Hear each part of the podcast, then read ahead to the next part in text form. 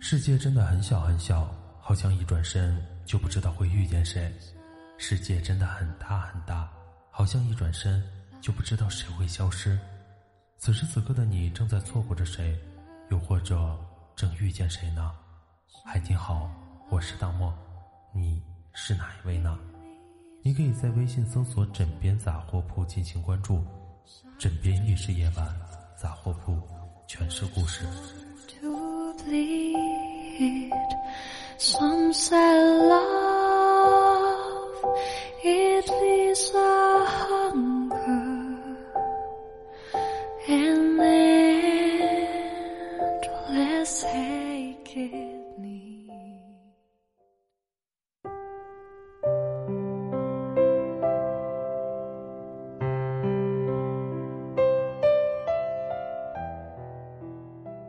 我记得看《被嫌弃的松子的一生》时，里教父说过这样一句话：“上帝宽恕不可宽恕的人，并且爱他。”可是，电影终究是电影，我们都不是上帝。有些事情无法忘记，有些人也无法原谅。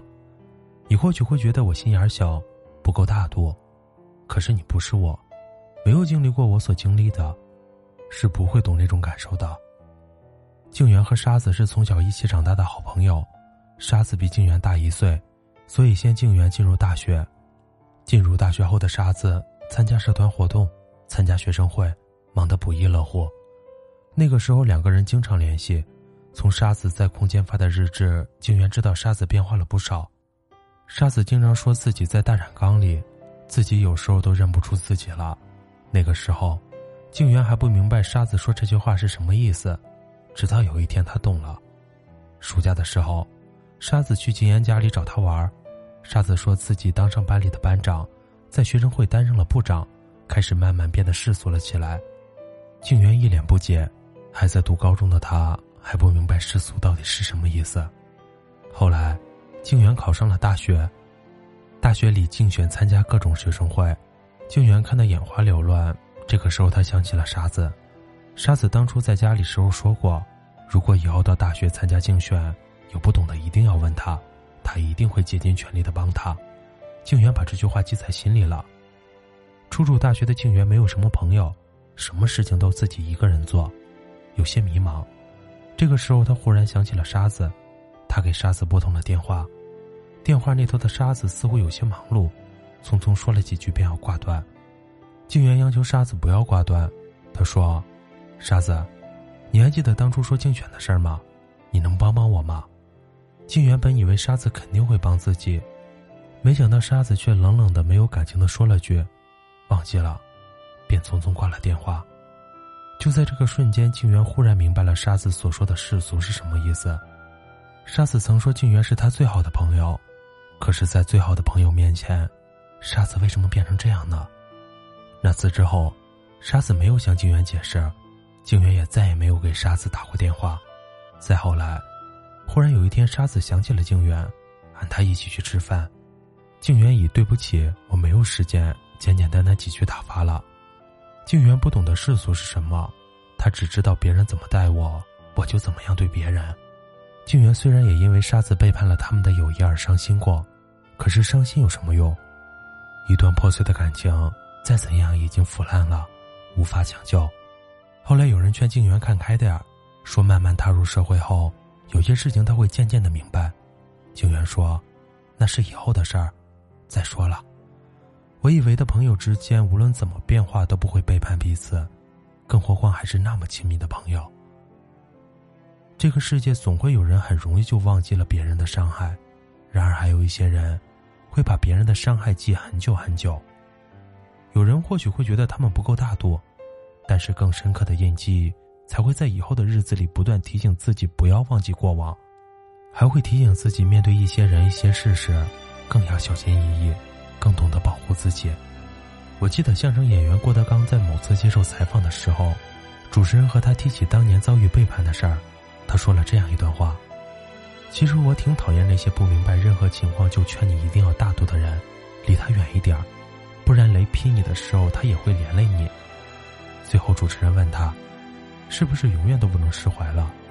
他说：“这个东西是跟人一辈子的，如果连这个东西都记不住的话，那这辈子活得太远了。记住还非得去报复，那我可能小心眼儿。但是如果记住都不行，那也说不通啊。伤口有多深，伤的有多痛，永远都只有自己知道。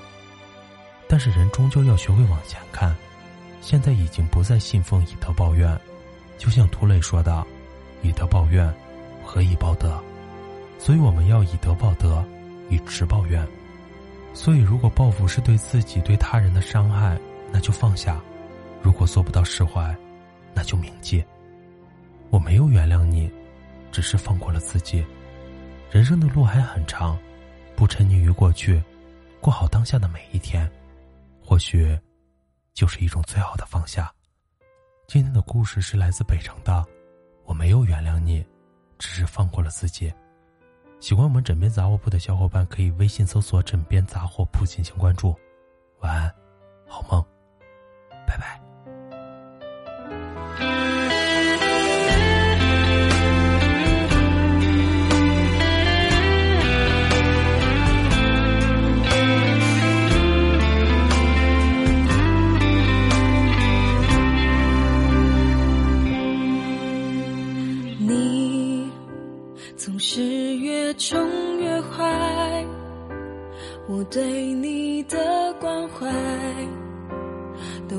成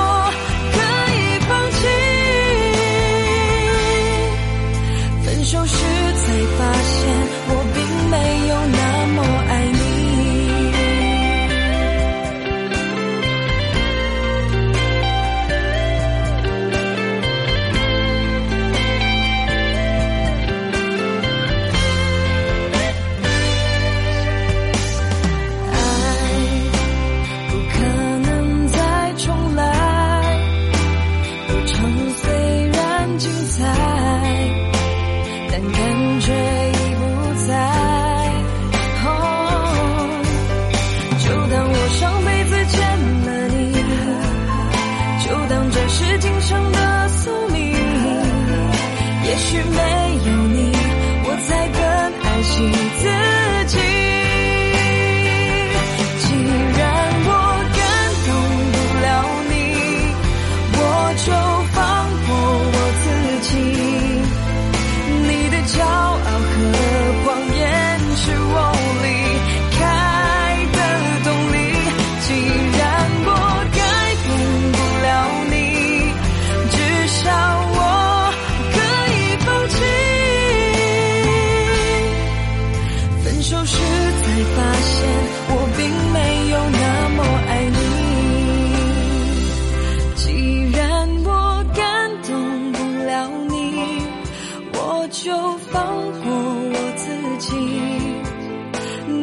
骄傲和谎言是我离。